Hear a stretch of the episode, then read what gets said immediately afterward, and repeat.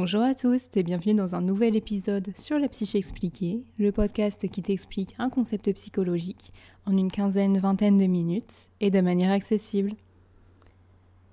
Alors aujourd'hui, on va se retrouver pour la seconde partie sur les médiations thérapeutiques slash l'art thérapie. Je t'ai déjà fait un premier podcast sur le sujet. Si jamais tu ne l'as pas écouté, je t'invite à le faire avant celui-ci. Ça t'aidera à mieux comprendre ce qu'on va aborder aujourd'hui. Alors pour rappel quand même, les médiations thérapeutiques, en fait, ça constitue en général un objet que l'on va pouvoir placer entre le patient, la patiente et euh, le ou la thérapeute afin de faciliter la communication entre ces deux-là euh, au cours euh, d'une thérapie en fait. Ici, je vais te présenter les médiations thérapeutiques et plus particulièrement le conte aujourd'hui, euh, dans un aspect plutôt euh, psychanalytique. Hein, je ne vais pas m'axer sur d'autres champs, mais bien sur celui de la psychanalyse. Déjà, il faut savoir que le conte remonte à très longtemps, puisque dès le XIIIe siècle, on a déjà dans l'Égypte ancienne euh, le conte des deux frères qui apparaît.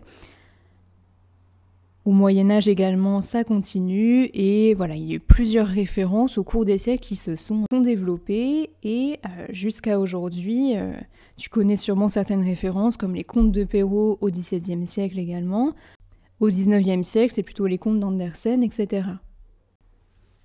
Et un des précurseurs qui a utilisé le conte et qui l'a associé à la psychanalyse, c'est Bruno Bettelheim, qui a écrit un ouvrage intitulé Psychanalyse et contes de fées en 1970.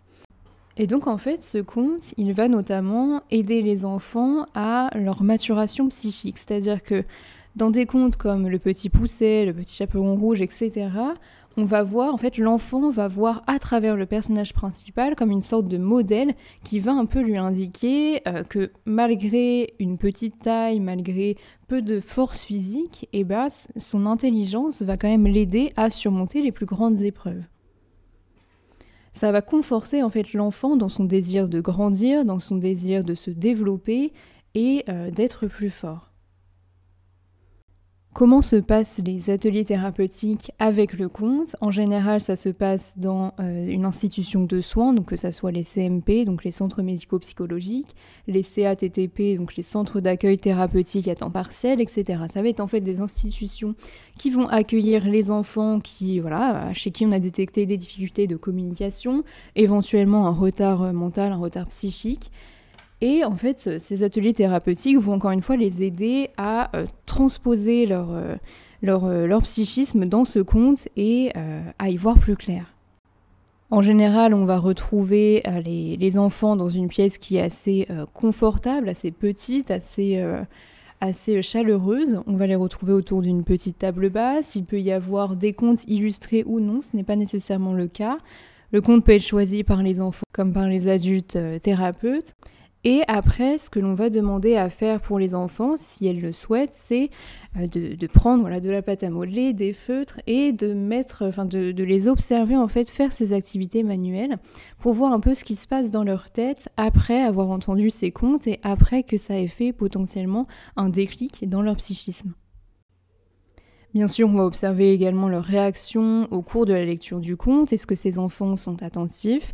Est-ce que euh, est-ce qu'il y a des, certaines paroles qui ressortent? Comment est-ce qu'on peut les interpréter d'un point de vue psychanalytique?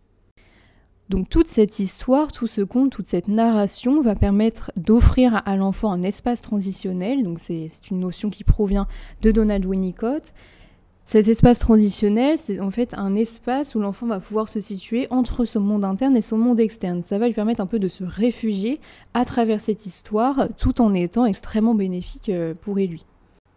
Il y a également une relation de transfert qui va s'établir en général entre la personne qui lit le conte, donc le ou la thérapeute, ainsi que l'enfant. Une relation de transfert, c'est lorsque le ou la patiente va développer finalement une certaine affection pour son sa thérapeute, ce qui est tout à fait normal. Et en fait, le transfert, ça va être vraiment un outil pour les psychanalystes, pour, euh, voilà, pour travailler dessus avec le patient ou la patiente en thérapie et voilà, c'est quelque chose qui se fait de manière complètement normale, hein, puisque les personnes vont nous aider en thérapie, donc nécessairement on va commencer à être extrêmement reconnaissant, reconnaissante, et ça peut arriver parfois que des patients ou des patients développent des sentiments amoureux, mais euh, tout ça, c'est à le ou la thérapeute de gérer. Pour revenir au conte, KS, qui est également un psychanalyste, nous dit que c'est comme un embrayeur psychique.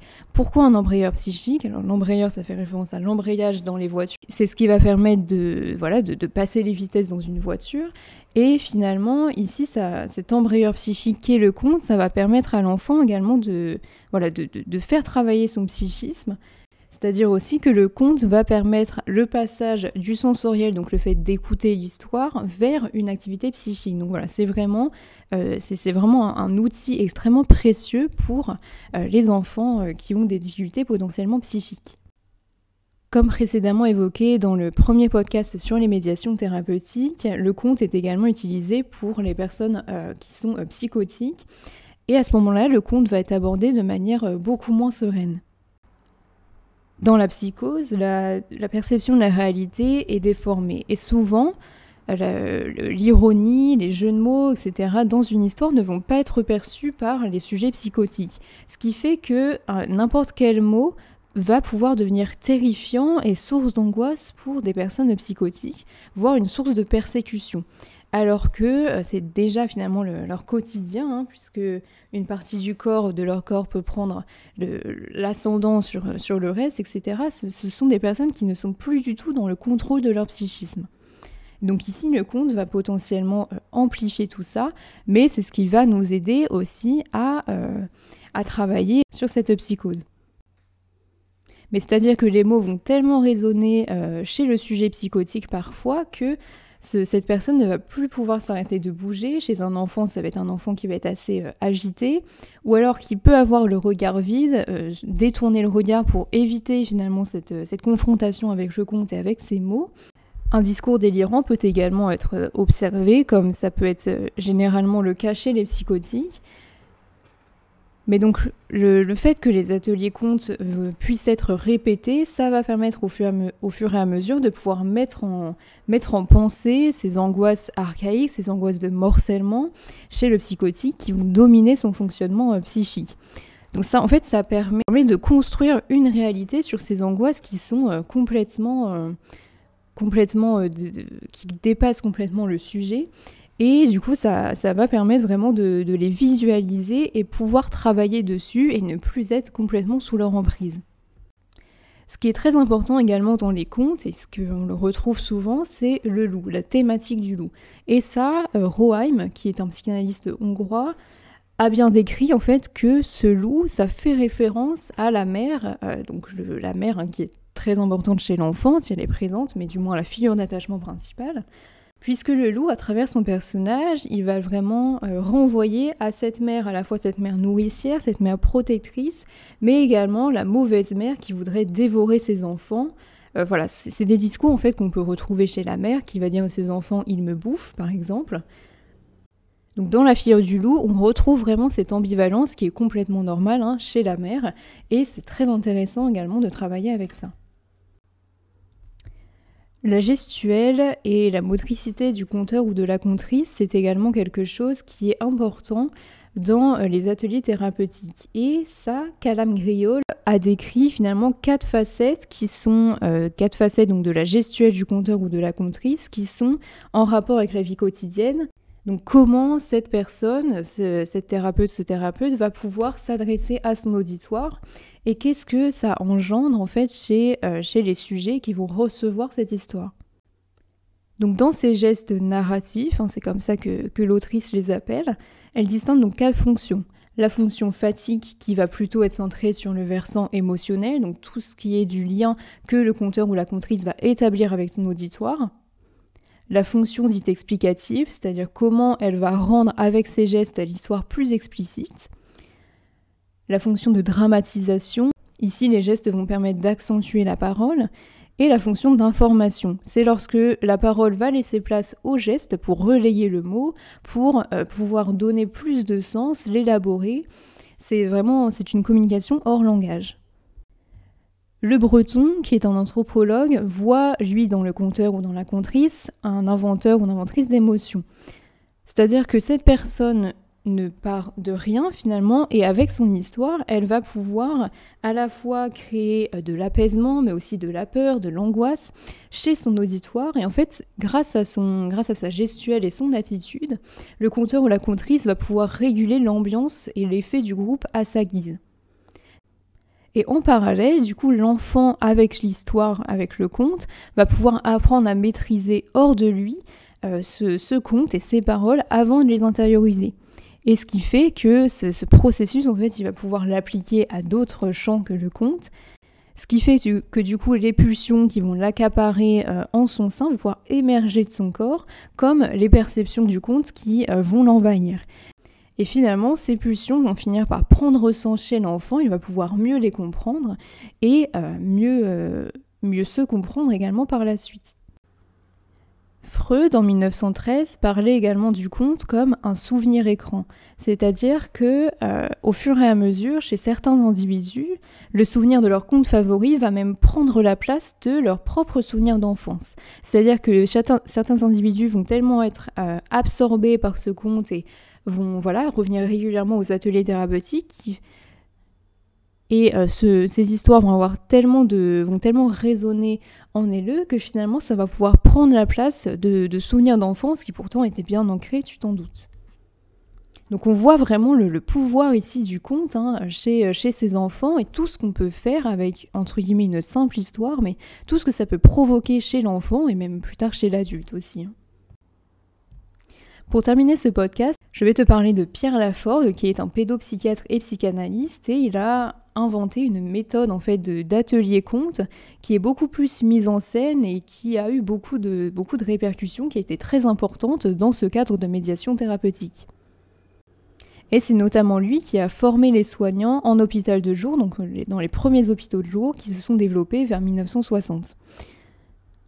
C'est ainsi que Laforgue va alors proposer un atelier conte qui va se dérouler dans, une petite scène, un petit théâtre de 3 mètres sur 4, où la scène est délimitée par des rideaux, des gradins, et il, y a aussi un lieu en hauteur pour les spectatrices. Et tu vas voir que cette délimitation, ce cadre est extrêmement important, notamment chez les sujets psychotiques. Ça va permettre justement de mettre des limites et de pouvoir se concentrer euh, sur l'essentiel. Donc les enfants à ce moment-là sont soit euh, spectateuristes, soit acteuristes. Le rituel ici va être très important également, c'est-à-dire qu'une marionnette va annoncer au début un espèce de chant qui va annoncer finalement le début de la représentation, de la lecture de ce conte, et à la fin, même processus. Certains enfants ne sont pas en mesure de jouer euh, le conte car ils, ont, auraient trop de, de difficultés, mais à ce moment-là, il peut être également lu, c'est l'avantage de ce type euh, d'atelier. Et au fur et à mesure, le groupe d'enfants qui a participé à cet atelier, à va, euh, prendre, euh, va prendre confiance et euh, voilà, on va observer en fait certains qui vont devenir leaders, qui vont absolument vouloir lire l'histoire. Certains enfants vont même vouloir se déguiser pour jouer et sinon vont rester sur les gradins. Mais il y a vraiment en fait cette, dynamique de l'espace qui ressort dans, dans cet atelier hein, avec la délimitation. Et donc les fonctions de ce type d'atelier, c'est euh, vraiment le, fait, traiter les conflits proposés par le conte. Donc dans l'histoire, en fait, comme je te l'ai dit juste avant, certaines paroles, certains mots vont résonner chez l'enfant. Pourquoi? Parce que ça fait écho à ses propres conflits internes.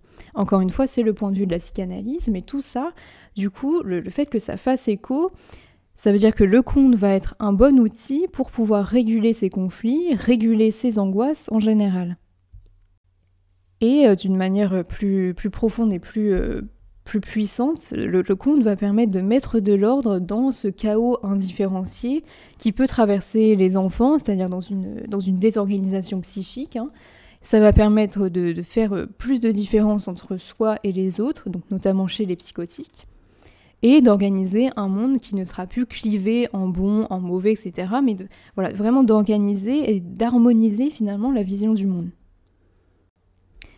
De plus, pourquoi est-ce que ça marche? C'est bel et bien parce que l'espace de conte est vraiment euh, quelque chose de chaleureux pour l'enfant, c'est-à-dire que à la fois la forme du conte avec ses rituels, ses espaces, le soignant ou la soignante qui va proposer, enfin qui va réussir aussi à absorber les émotions des enfants et tout le travail de pensée qui est fait après, tout ça, ça va permettre à l'enfant de se sentir en confiance et de pouvoir avancer d'un point de vue psychique.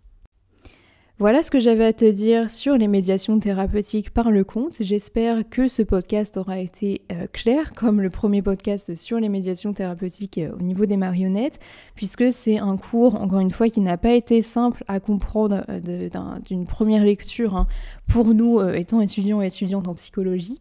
Donc j'espère qu'ici ça aura été. Je ne t'ai pas tout détaillé en termes de psychanalyse approfondie, puisque ça serait un peu compliqué.